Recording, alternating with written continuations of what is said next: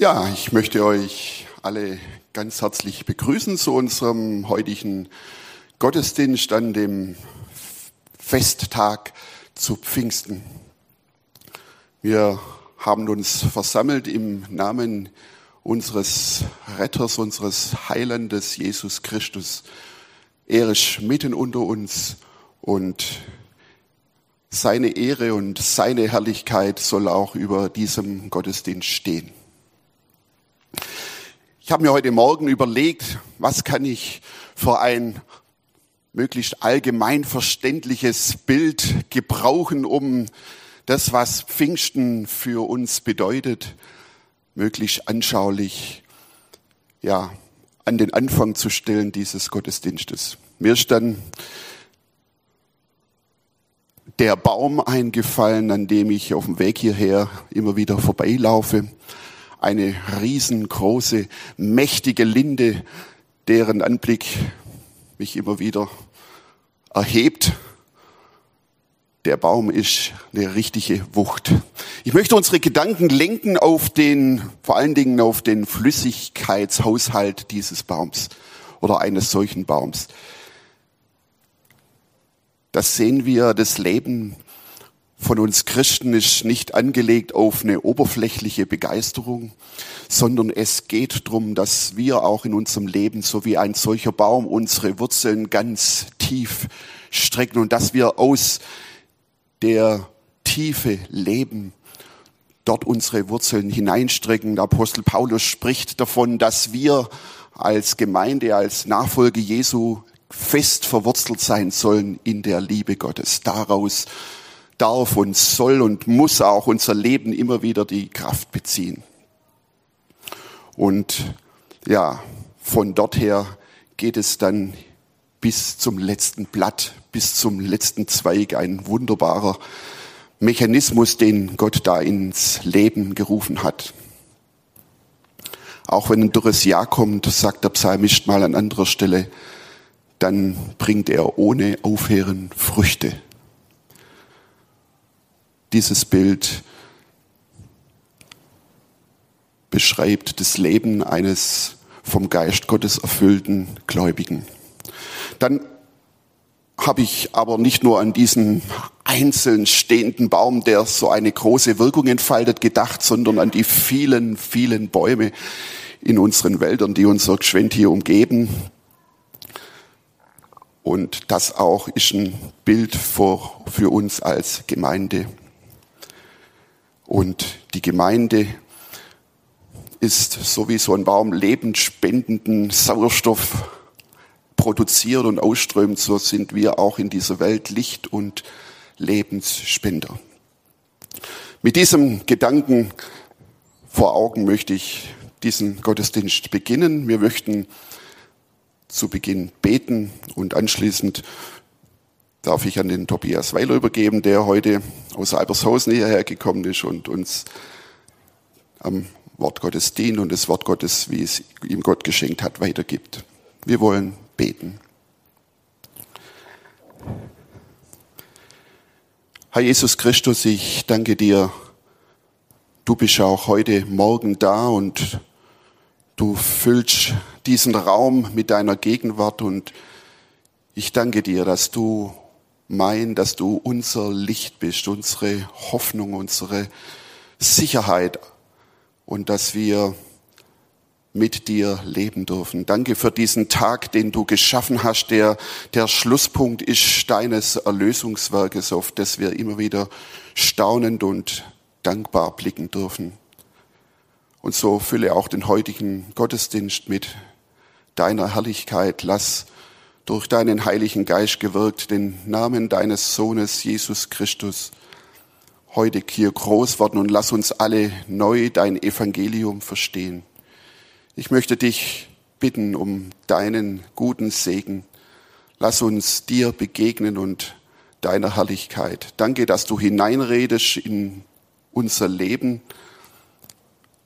wie wir hier sind, wie wir auch online den Gottesdienst verfolgen. Danke, dass du allein dieses Wunder tun kannst, dass jeder das bekommt, was uns weiterbringt und was uns weiterhilft. Und das ist unser Gebet, dass ja noch viele Menschen auch in dieser Gegend und in unserem Land ja Sicherheit finden in dir, dass sie aus dem Rachen der Angst befreit und errettet werden, dass sie dir begegnen und dass du zu ihrer Hoffnung wirst, dass sie in dir und in deiner Liebe auch verwurzelt werden können und stark werden, auch in dieser Zeit zu leben und dass wir alle mit dieser Hoffnung der ewigen Herrlichkeit neu erfüllt und gestärkt werden. Segne uns um deiner großen Güte willen, auch als Gemeinde. Wir bitten dich, dass du neu hineinlegst, Gaben aus deinem Heiligtum, aus deiner, aus deinem Haus, auch in die Gemeinde, Gaben, Kranke gesund zu machen, Gaben zu aufzurichten, zu ermuntern, Gaben des Evangelium weiter zu sagen, verständlich, dass es hineingeht in die Herzen und Leben schafft. Wir bitten dich, Herr Jesus, tu dieses Werk in deiner Güte und Barmherzigkeit auch an uns und segne weltweit deine Kinder, wo sie sich auch heute versammeln und baue du selber weiter dein Reich bis zu dem Tag, an dem du in Herrlichkeit wiederkommst. Amen.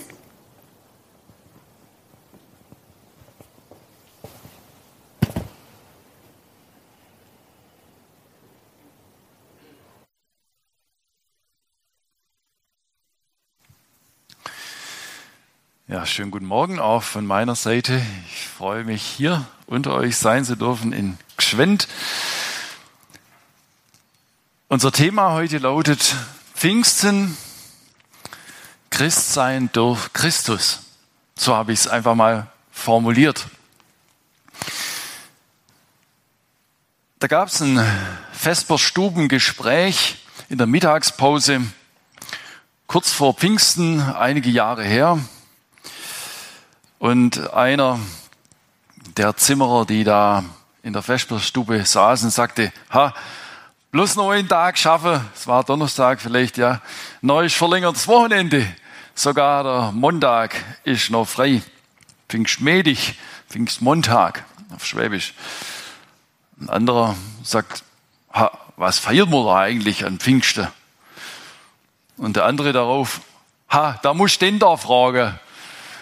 Und mit dem denn da meinte er mich, mich irgendwie deutlich als Christ geoutet oder erkennbar gemacht.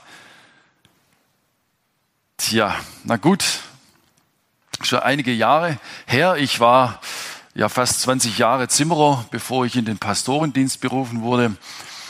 Na gut, was antwortet man denn da bei so einer Frage? Wie hättest du persönlich geantwortet?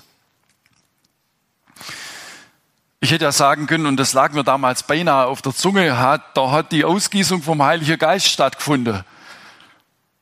Und da erinnert man sich jedes Jahr dran.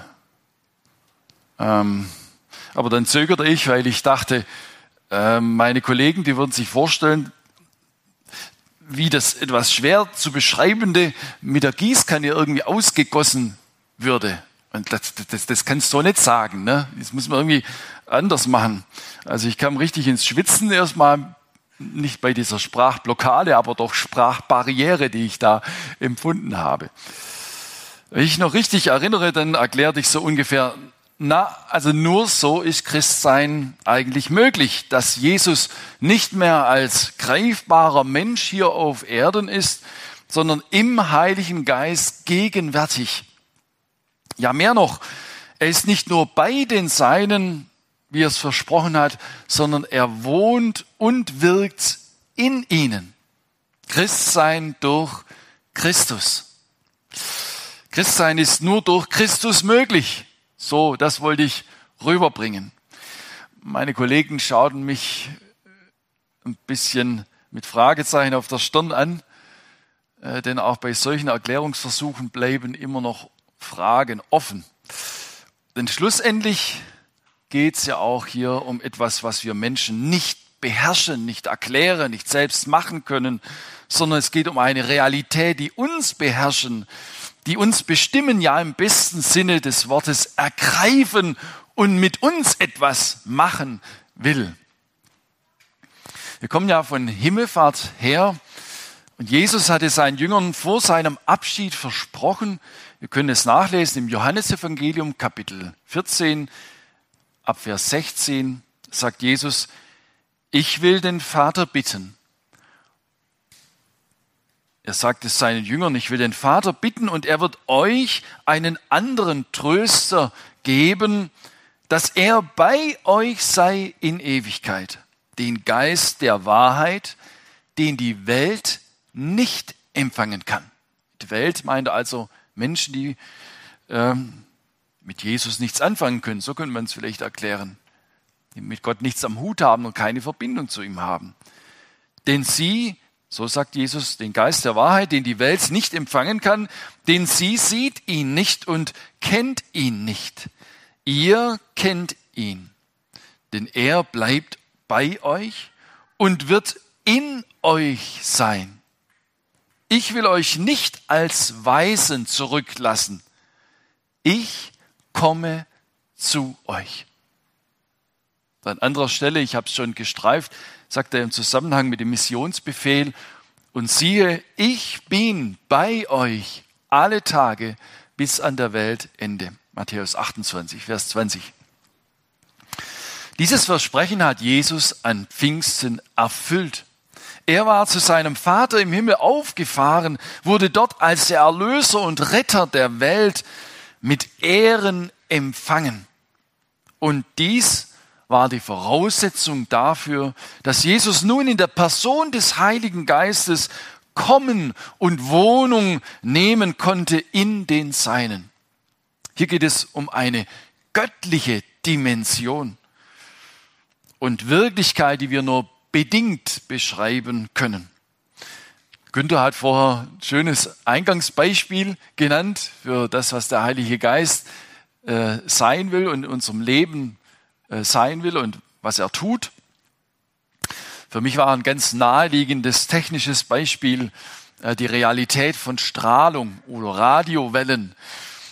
Da gibt es einen Sender und überall wo ein Empfänger ist, der die entsprechende Frequenz empfangen kann, in der Lage dazu ist, kann gehört werden, was der Sender sendet.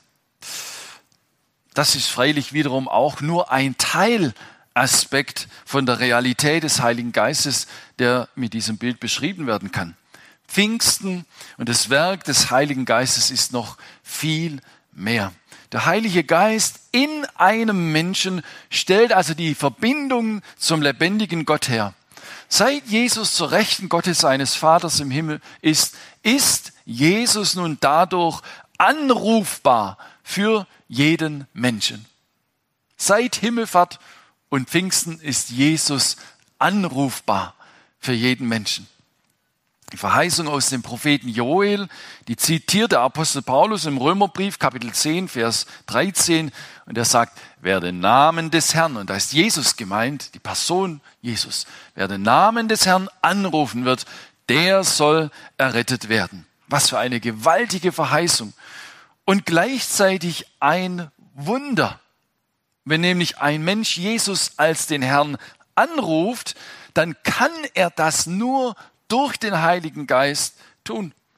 Dann hat ihm der Heilige Geist schon das Werk und die Person von Jesus verklärt, sodass für ihn die Botschaft von Jesus nicht ein böhmisches Dorf mehr ist, sondern Kraft, Kraft Gottes zur Rettung, hinein in die Gemeinschaft mit Gott, gerettet heraus aus der Verlorenheit und Trennung von Gott, hinein gerettet in die Gemeinschaft mit Gott hinein, in sein Reich, in seinen Herrschaftsbereich und damit auch sein Wirken in uns. Mit Pfingsten hat sich etwas erfüllt, was im Alten Testament schon in Form eines jährlich zu feiernden Festes angekündigt war. Das Pfingstfest war so etwas wie Erntedank in Israel. Ist es bis heute. Es wurde jeweils am Abschluss der Getreideernte gefeiert. Und mit der Ausgießung des Heiligen Geistes wurde auch das Heilswerk von Jesus hier auf Erden sozusagen abgeschlossen. Pfingsten war quasi die Zielsetzung von Weihnachten, wenn man so will. Dazu ist Jesus Mensch geworden und in diese Welt gekommen, um es möglich zu machen, dass schlussendlich Gott wieder am Werk in den Seinen sein sollte. Denen, die durch den Glauben an Jesus zu Gottes Kindern werden und geworden sind. Major Thomas, der Gründer der Fackelträger Missionsgemeinschaft, hat es einmal etwas provokant ausgedrückt. Er hat gesagt, Jesus kam nicht auf die Erde, um uns in den Himmel zu bringen, das zwar auch, sondern er kam dazu, den Himmel in uns hineinzubringen. Neues Leben durch ihn selbst im Heiligen Geist. Christsein durch Christus. Interessant nun, dass das Pfingstwunder, das wir in Apostelgeschichte 2 nachlesen können, das wie so ein, wie soll man sagen, das erste Mal Premiere, ja, äh, dass der Heilige Geist so auf die Erde kam und ähm, in diejenigen, die an Jesus glaubten, in ihnen Wohnung genommen hat. Da waren manche Begleiterscheinungen dabei, die heute nicht immer und eher selten so zu erleben sind, wenn ein Mensch zum Glauben kommt. Aber dieses Pfingstwunder, von dem wir in Apostelgeschichte 2 äh, detaillierter nachlesen können, das genau, geschah genau an diesem Erntedankfest in diesen Tagen. Ähnlich und genauso wie Jesus gekreuzigt wurde, als in Israel das Passafest gefeiert wurde. Und im Rückblick wurde für viele erst deutlich und verstanden, Jesus ist die Erfüllung des Passalammes, des Passafestes. Jesus ist das Lamm Gottes, das der Welt Sünde trägt, so erklärt uns das die Bibel. Heute nun wollen wir einen Text aus dem Johannesevangelium betrachten, der uns dieses große Ereignis von damals in unsere eigene Lebenswirklichkeit hinein verständlich machen will. Wenn heute jemand zuhört, für den Jesus Christus und die Heilsbedeutung seines Kreuzestodes noch ein böhmisches Dorf, wie ich vorher sprichwörtlich erwähnt habe, sein sollte, der kann heute sein persönliches Pfingsten erleben, wenn er sich in dieser Geschichte wiederfindet. Ich möchte uns alle, die wir heute mit dabei sind, bitten, diesen Gottesdienst auch beten zu begleiten, damit der Heilige Geist das nötige Verständnis schenkt. Und das wäre das absolut Schönste, wenn heute Menschen zu neuem Leben erweckt würden durch den Heiligen Geist. Der Evangelist Johannes er berichtet von einer Begegnung zwischen Jesus und einem Mann, der die Schriften des Alten Testamentes gut kannte. Und diesen Mann, den Nikodemus, den beschäftigte wohl die Frage, wie man als Mensch nach Gottes Urteil richtig werden kann. Er gehörte nämlich zu einer der strengsten Religionsausübung jüdischen Glaubens an, den Pharisäern, die nahmen es ganz besonders genau. Sie kannten die Schrift in und auswendig. Sie kannten sie wirklich komplett nach dem Buchstaben. Nun, ihn beschäftigte also wohl die Frage, wie man als Mensch nach Gottes Urteil richtig werden kann. Diese Frage hat viele beschäftigt, wenn sie in den Schriften gelesen haben. Wie man so werden kann, wie einen Gott als Mensch eigentlich meint und haben will. Biblisch heißt da immer, wie man gerecht sein kann vor Gott, richtig vor Gott. Und er dachte sich wohl, wenn ich die Schriften nur gründlich studiere, dann erfahre ich alles, was Gott von mir will, was, er, was es einzuhalten gilt, welche Regeln es zu beachten gibt, wie der moralische Maßstab, den Gott fordert, aussieht und wie man dem gerecht werden kann. Er las viel, er bemühte sich sicherlich ernsthaft um ein anständiges Leben entsprechend der guten Gebote Gottes. Aber, und das kann ich jedem versprechen, der nur ehrlich zu sich selbst ist, dass es ihm genauso gehen wird wie diesem Mann. Er fand bei diesem Bemühen keine Gewissheit, dass es jetzt in Ordnung wäre mit ihm. Ich gehe davon aus, dass er aus diesem Grund insgeheim das Gespräch mit Jesus suchte.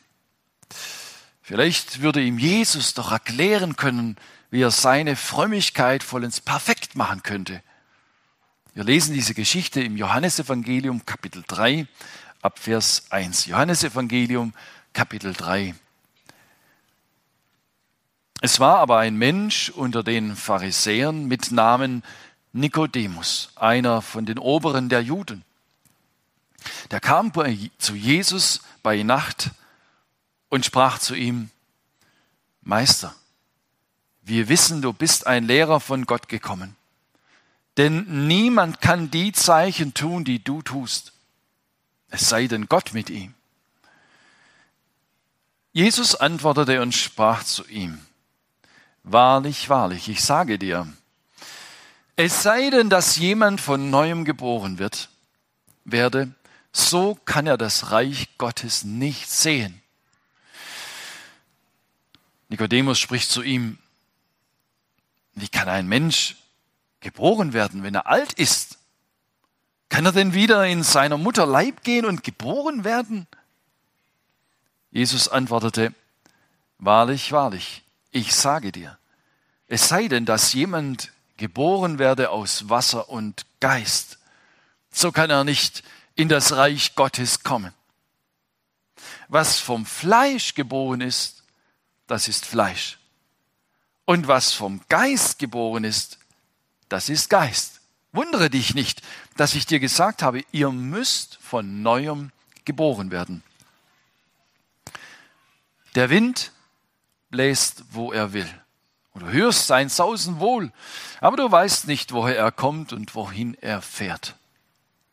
So ist es bei jedem, der aus dem Geist geboren ist.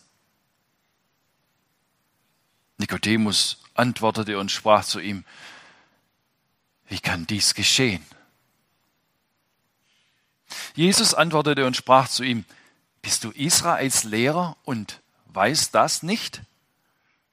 Wahrlich, wahrlich, ich sage dir, wir reden, was wir wissen und bezeugen, was wir gesehen haben. Ihr aber nehmt unser Zeugnis nicht an. Glaubt ihr nicht, wenn ich euch von irdischen Dingen sage? Wie werdet ihr glauben, wenn ich euch von himmlischen Dingen sage? Und niemand ist gen Himmel aufgefahren, außer dem, der vom Himmel herabgekommen ist, nämlich der Menschensohn.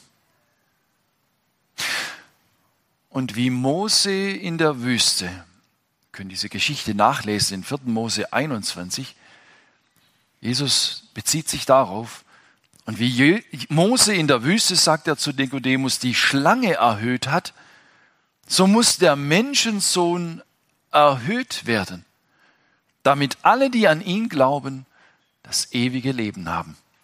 Denn also hat Gott die Welt geliebt, dass er seinen eingeborenen Sohn gab, damit alle, die an ihn glauben, nicht verloren werden, sondern das ewige Leben haben. Denn Gott hat seinen Sohn nicht in die Welt gesandt, dass er die Welt richte, sondern dass die Welt durch ihn gerettet werde. Wer an ihn glaubt, der wird nicht gerichtet. Wer aber nicht glaubt, der ist schon gerichtet. Denn er glaubt nicht an den Namen des eingeborenen Sohnes Gottes. Das ist aber das Gericht, dass das Licht in die Welt gekommen ist und die Menschen liebten die Finsternis mehr als das Licht, denn ihre Werke waren böse. Wer Böses tut, der hasst das Licht und kommt nicht zu dem Licht, damit seine Werke nicht aufgedeckt werden. Wer aber die Wahrheit tut, der kommt zu dem Licht, damit offenbar wird, dass seine Werke in Gott getan sind. Soweit dieser Text. Ich möchte fünf Schwerpunkte setzen heute Morgen. Erstens, Jesus ist direkt. Zweitens, alles reproduziert nach seiner Art. Drittens, das neue Leben ist ein Wunder. Viertens, unter dem Kreuz von Jesus. Und fünftens, komm zu Jesus, komm ans Licht. Jesus ist direkt. War das nicht ein bisschen unhöflich, wie Jesus mit dieser guten, mit diesem guten Gesprächseinstieg von Nikodemus umgegangen ist? Offensichtlich wollte Nikodemus ihm ein Kompliment machen. Und das ist ja immer eine gute Möglichkeit, in ein Gespräch einzusteigen. Hallo Herr Bürle, ähm, ich habe schon gehört, Sie spielen so wunderschön Klavier, schön Sie kennenlernen zu können oder so ähnlich, ja. Und dann sagt er, ja, Herr Weiler, ich habe auch schon gehört, dass Sie Klavier spielen. Und so könnte man dann tiefer ins Gespräch äh, kommen, was, was, welche Literatur spielen Sie denn so? Aber Jesus gar nicht. Er reagiert völlig. Ich habe früher immer gedacht, hat er die Frage nicht verstanden? Hat er das Kompliment nicht verstanden? Wieso platzt er mitten da hinein mit einer Aussage, die dieser Nikodemus auch gar nicht versteht?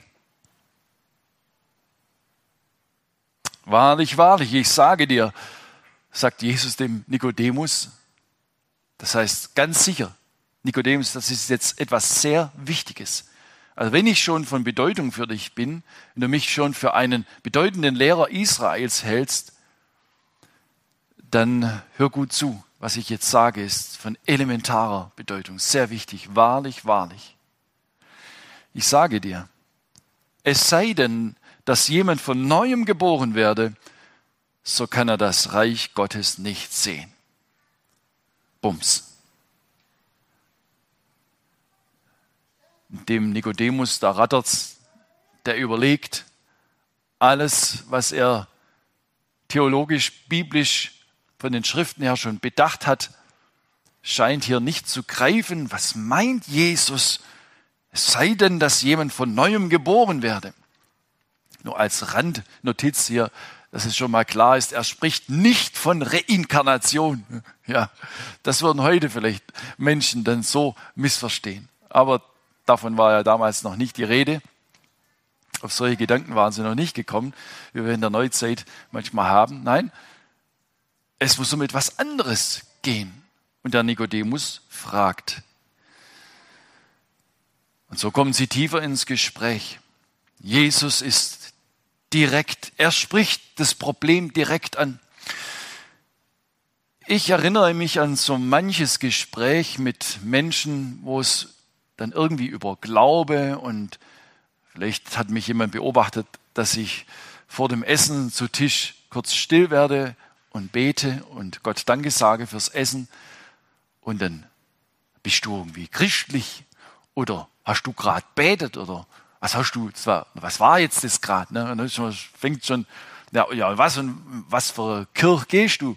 Ja, äh, ist das eine Sekte oder? Ja, und dann ist man irgendwie an so Randperipherie-Themen und kommt von X und A, aber man kommt eigentlich nicht auf den Punkt. Und Jesus macht es ja nicht immer so wie bei Nikodemus, aber der Nikodemus, der war ja voll von vielem Wissen. Er war ein Gelehrter in Israels, ein Lehrer Israels. So spricht ihn Jesus an. Und er dachte sich, mit Jesus kann ich mich sicher gut unterhalten. Ich habe den Eindruck, der Mann hat was zu sagen. Er kann Wunder tun, das zeichnet ihn aus als einen besonderen Menschen, einen Propheten, einen, den Gott gesandt hat. Vielleicht kann der mir diese letzte Unsicherheit, die ich doch noch in mir trage, in Bezug darauf, ob Gott jetzt über mein Leben sagen kann, über mein Leben sagen kann, du bist okay, Nikodemus. Ja, genau so muss ein Mensch sein, so wie du. Nein, er hatte das Gefühl, den Eindruck, es stimmt noch etwas nicht. Und er dachte sich, von Jesus kriegt er den entscheidenden Tipp. Es war nicht nur ein Tipp, es war ein völlig anderer Grundsatz, den er da kennenlernen musste. Etwas völlig Neues, was für ihn gar nicht im Blick war, obwohl das schon in den alttestamentlichen Schriften vorgeschattet war. Jesus deutet das an, wenn er später zu ihm sagt, du bist ein Lehrer Israel und weißt das nicht?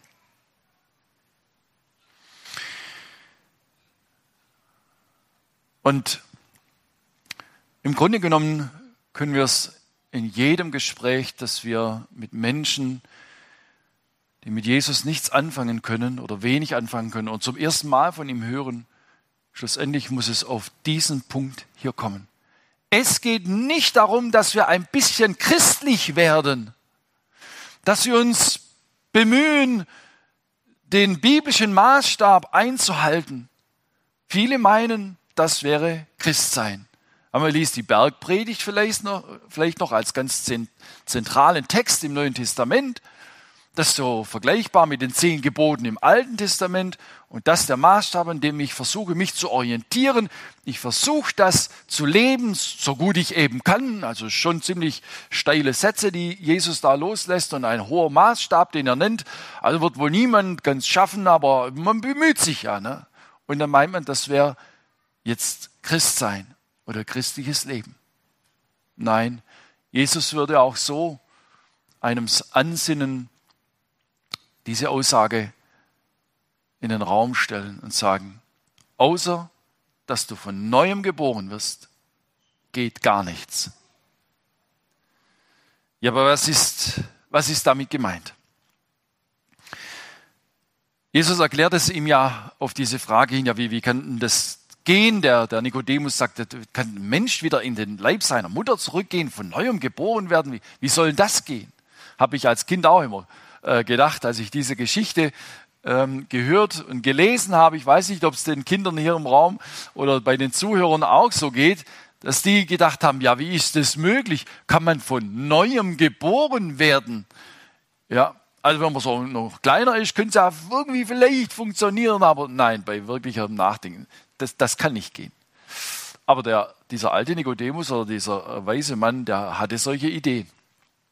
Jesus erklärt ihm, nein, geboren aus Wasser und Geist.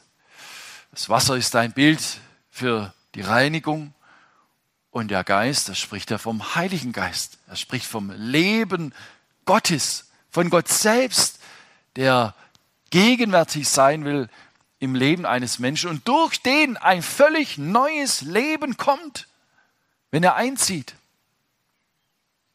Es geht also um ein ganz neues Leben. Damit wären wir bei Punkt 2 alles reproduziert nach seiner Art. So erklärt es Jesus dem Nikodemus ganz ähm, verständlich. Er sagt, was vom Fleisch geboren ist, das ist Fleisch. Fleisch ist alles, ob das Mensch oder Tier oder was auch immer ist. Ähm, es kann immer nur dasselbe bei aller Zucht, die man bei Tieren auch vornehmen kann. Schlussendlich ist es immer dieselbe Gattung. Was vom Fleisch geboren ist, das ist Fleisch. Ist immer auf den Mensch bezogen menschlich, irdisch, ist begrenzt. Und der Mensch an sich wird in der Bibel durchweg als unfähig beschrieben, das Gute zu tun. Der Mensch für sich genommen in Trennung von Gott. Was Jesus hier deutlich macht, das neue Leben, dass wir, dass es geht durch den Heiligen Geist, kann in keiner Weise menschlich gemacht werden. Es kommt aus einer ganz anderen Dimension. Und wo der Mensch noch so religiös unterwegs ist und denkt, ich muss noch mehr die Bibel lesen, noch mehr studieren, noch mehr Bibelverse vielleicht auswendig lernen, noch mehr mich bemühen, diesen Maßstab einzuhalten, ist er auf verlorenem Posten. Denn er geht immer von seiner eigenen Kraft und Möglichkeit aus und ist sehr begrenzt und nicht fähig, dem Maßstab Gottes zu entsprechen. Das ist die, die ganz klare Diagnose der Bibel durch die ganze Bibel hindurch. Und deshalb erklärt er ihm Nikodemus, du bist Mensch und du bist Nachkomme unserer der ersten Eltern Adam und Eva, die sich getrennt haben von Gott und dabei das Leben Gottes verloren haben. Gott sagte zu ihnen, desselbigen Tages, wo ihr von dieser Frucht der Erkenntnis des Guten und Bösen essen werdet, werdet ihr sterben müssen. Sie blieben leiblich am Leben, als sie es taten, aber sie starben geistlich. Leiblich am Leben, geistlich tot. Und das ist der Zustand jedes Menschen, so wie er hineingeboren wird in diese Welt. Als Nachkommen unserer ersten Eltern ist uns diese Realität vererbt worden. Was vom Fleisch geboren ist, das ist Fleisch. Aber jetzt kommt was vom Geist geboren ist, das ist Geist. Wundere dich nicht, dass ich dir gesagt habe, ihr müsst von neuem geboren werden. Damit zu drittens, das neue Leben ist ein Wunder. Christsein durch Christus. Jesus erklärt es mit dem Bild und der Realität, die wir kennen, des Windes. Ähnlich ist es ja mit dem Strom. Ne? Sag ich, sehe den Strom nicht. Dann können wir sagen, du kannst ja mal in die Steckdose fassen, dann wirst du sehen, dass das eine Realität ist. Eine sehr lebensprägende oder vielleicht in dem Fall eher zerstörende Realität, aber eine gewaltige Kraft, die du nicht siehst, die du nicht riechst, aber sobald du in Berührung kommst damit, macht's Peng. Jesus spricht vom Wind und der Wind ist auch im Alten Testament das Bild für den Heiligen Geist. An Pfingsten, dieses Pfingsterlebnis, kam auch mit ein gewaltiges Brausen wie vom Himmel her. Auch da sich der Heilige Geist so manifestiert. Jesus sagt, er spricht jetzt vom Leben eines Menschen, der den Heiligen Geist empfangen hat und damit göttliches Leben, Leben aus dem Himmel, Leben durch Jesus, verbunden mit ihm und lebend aus Jesus, sagt Jesus, der Wind bläst, wo er will, du hörst sein Sausen wohl, aber du weißt nicht, woher er kommt und wohin er fährt. So ist es bei einem jeden, der aus dem Geist geboren ist. Das neue Leben ist ein Wunder. Und mit dem Bild des Windes wird beschrieben, es ist nicht von uns Menschen beherrschbar, nicht im letzten erklärbar, nachmachbar, aber es ist erfahrbar. Wenn der Heilige Geist in dein Leben gekommen ist und kommt, dann passiert da etwas. Ein neues Sein wird dann zu einem neuen Bewusstsein. Und ein neues Bewusstsein führt zu einem neuen Wollen. Und ein neues Denken und Wollen führt zu einem neuen Handeln. Alles gewirkt durch den Heiligen Geist, durch Jesus Christus in uns, wie Paulus das im Galaterbrief einmal sagt. Aufs Kürzeste zusammengefasst sagt er, Christsein bedeutet für mich, nun lebe nicht mehr ich, sondern Christus lebt in mir. Und was ich jetzt im Alltag, in meiner irdischen Existenz lebe, das lebe ich im Vertrauen auf diesen Jesus, der mich geliebt und sich selbst für mich dahingegeben hat. Christus in uns, so schreibt er den Kolossern, die Hoffnung der Herrlichkeit, die einzige Möglichkeit, dass unser Leben etwas von dem spiegelt, wie Gott ist. Gott ist herrlich, er ist wunderbar, er ist die Liebe in Person.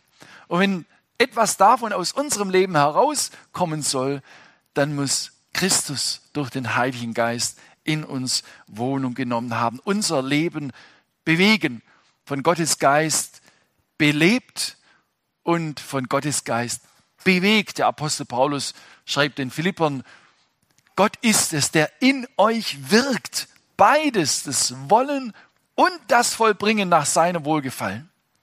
Das geschieht wenn einer, jetzt im Vergleich gesprochen, wie das Segelboot auf dem See, die Segel hisst und es geschehen lässt, dass da der Wind des Heiligen Geistes hineinbläst, wird man bewegt von ihm. Oder kürzlich haben wir wieder im Gespräch, gab sich gerade so, so ein roter Milan oder ein Habicht sich äh, empor äh, der sucht die Thermik der flattert nicht wie verrückt, damit er nach oben kommt, sondern er sucht nach dem Aufwind, nach der Thermik.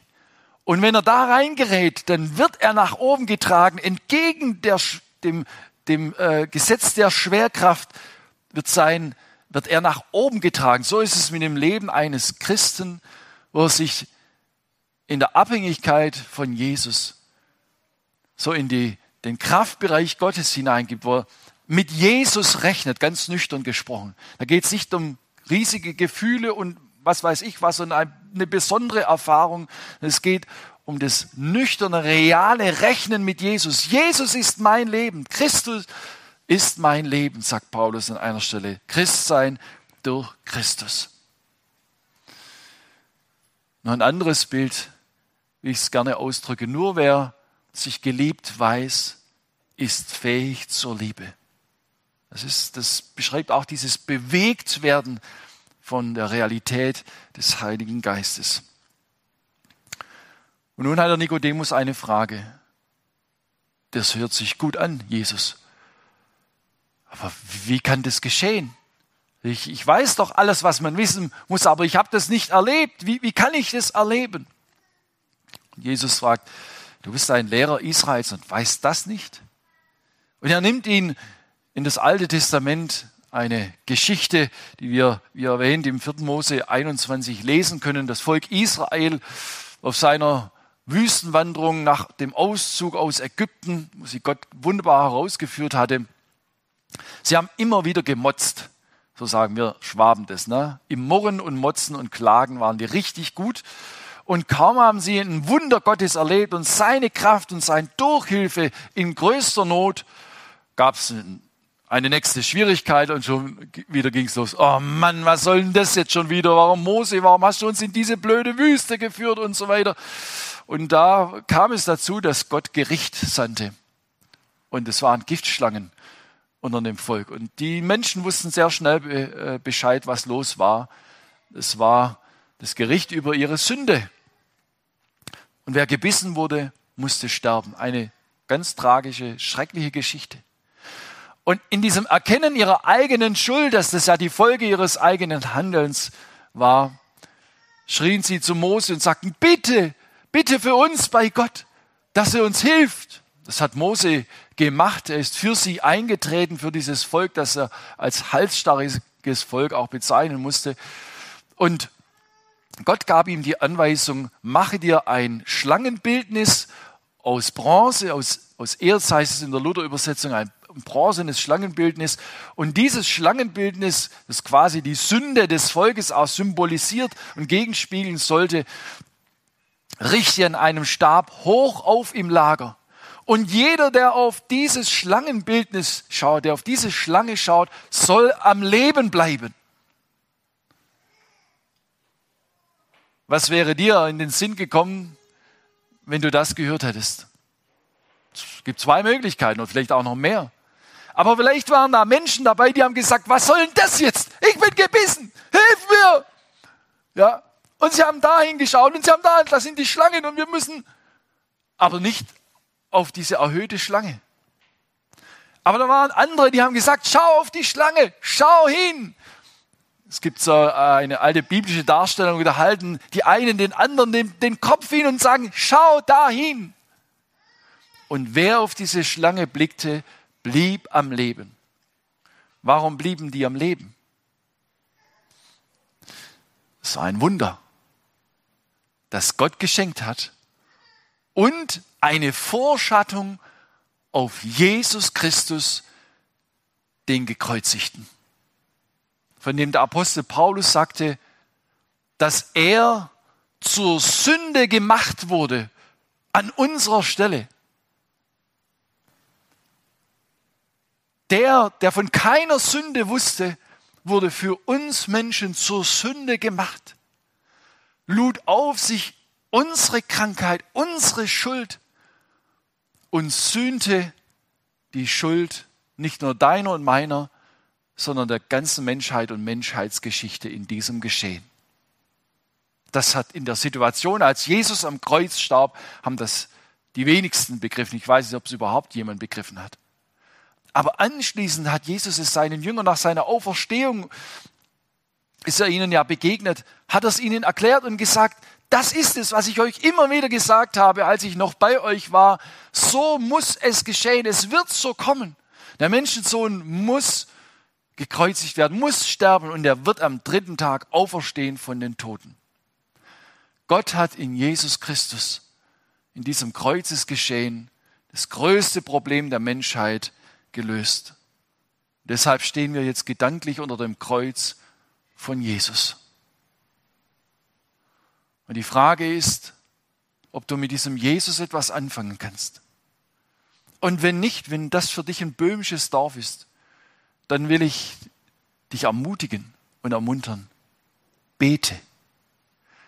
Und dieses Gebet könnte so lauten, sinngemäß. Jesus, ich kapiere das nicht, warum du an diesem Kreuz gestorben bist.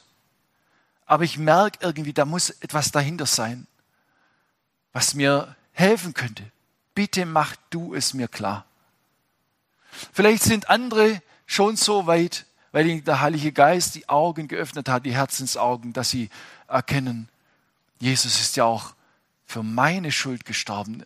Er hat auch dafür gesorgt, dass ich in Gemeinschaft mit Gott kommen kann, dass meine Schuld mich nicht mehr trennen muss vom lebendigen Gott. Dann will ich dich ermutigen.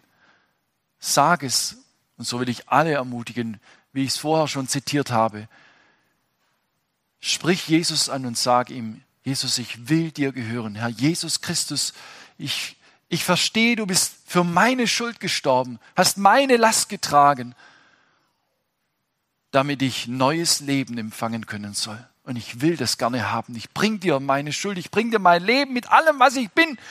Ich will dir gehören. Bitte nimm alles raus aus meinem Leben, was mich noch trennen könnte von dir. Reinige mich und komm du und erfülle du mich. Komm du in mein Leben.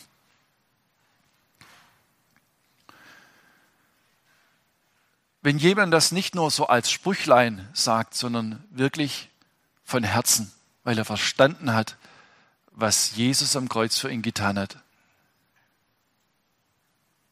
dann ist ein Wunder geschehen. Bist von neuem geboren. Man kann sich ja nicht selbst gebären und zur Welt bringen. Das kann man nicht. Gott sagt, dass er uns neues Leben schenkt. Und das geschieht auf geheimnisvolle Weise unter dem Kreuz von Jesus. In einem alten Lied wird das schön zum Ausdruck gebracht.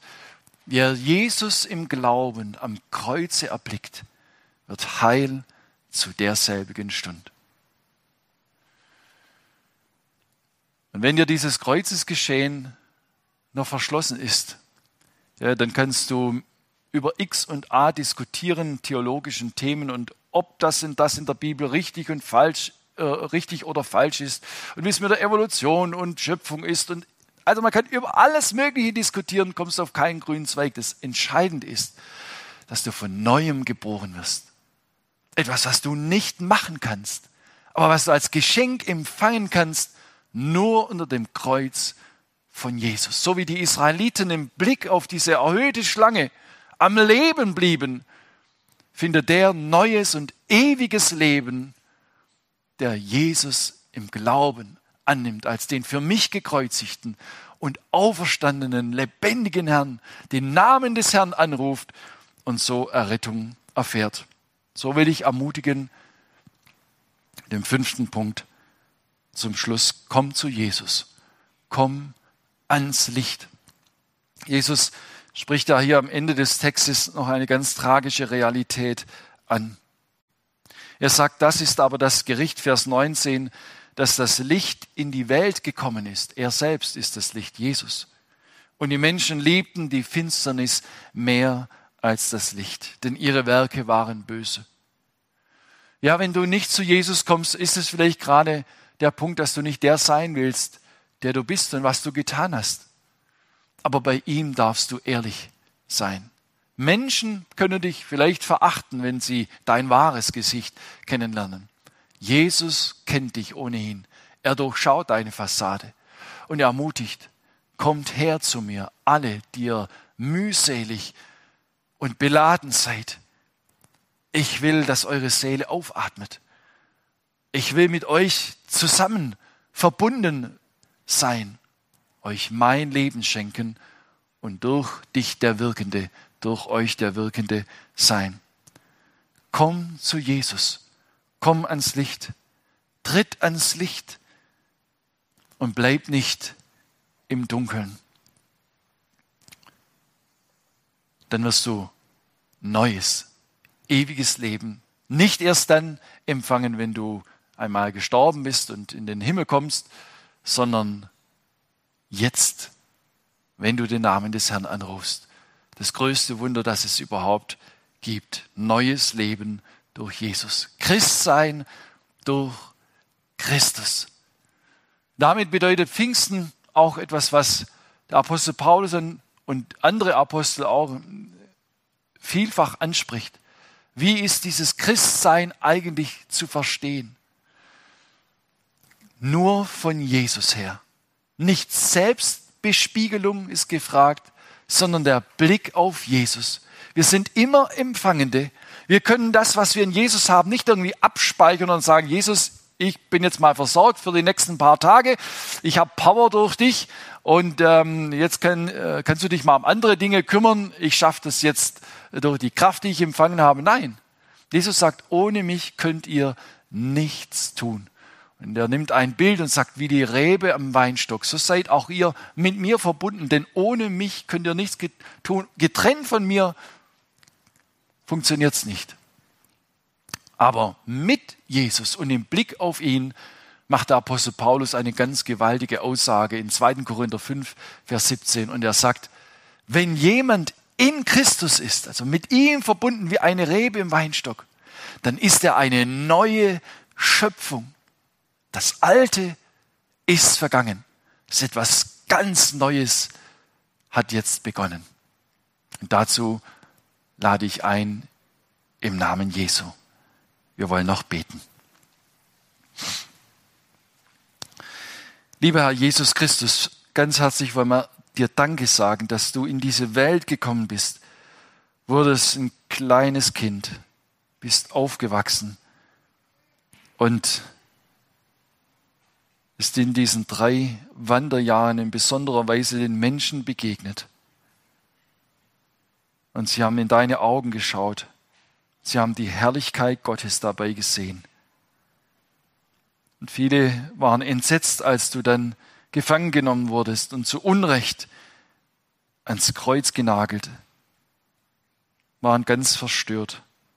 Aber du hast es uns erklärt und deinen Jüngern nach deiner Auferstehung erklärt, dass es alles sein musste zu unserem Heil. Und ich danke dir, dass du dich nicht geschont hast, sondern diesen Weg gegangen bist bis zum Ende. Aber ich danke dir auch, dass du aufgefahren bist in den Himmel und dass du den Heiligen Geist gesandt hast und dass du jetzt gegenwärtig bist in deinem Geist. Danke, dass du auch heute Morgen da bist, dass du hineinziehst in unser Leben, in unsere Herzen und wie wir über dich denken. Wir wollen dich herzlich bitten, wirke und bewege du Herzen, dass sie sich öffnen, sich dir öffnen, dir anvertrauen und dass Menschen von neuem geboren werden, gerade heute Morgen. Ich danke dir, dass du Gebet erhörst. Segne uns alle. Amen. Ja, soweit heute Morgen dieser Gottesdienst. Wir dürfen jetzt noch einen Rausschmeißer vom Klavier her hören, so hat Günther das angekündigt so gut man eine Fuge von Bach, wenn ich es richtig auf dem Schirm habe, äh, sich dazu eignet. Ich möchte aber trotz des musikalischen Rausschmeißers einladen, sich ganz bewusst Jesus anzuvertrauen. Nur er vermag es unserem menschlichen Leben das zu geben, was wir alle vor allem anderen brauchen göttliches Leben. Leben aus Gott. Leben mit göttlicher Qualität, auf das man sich nichts einbilden kann in dem Sinne, dass man es verdient hätte. Nein, es geht um das größte Geschenk überhaupt, das uns Gott in seiner Liebe machen will und kann. In Jesus steht es bereit für uns.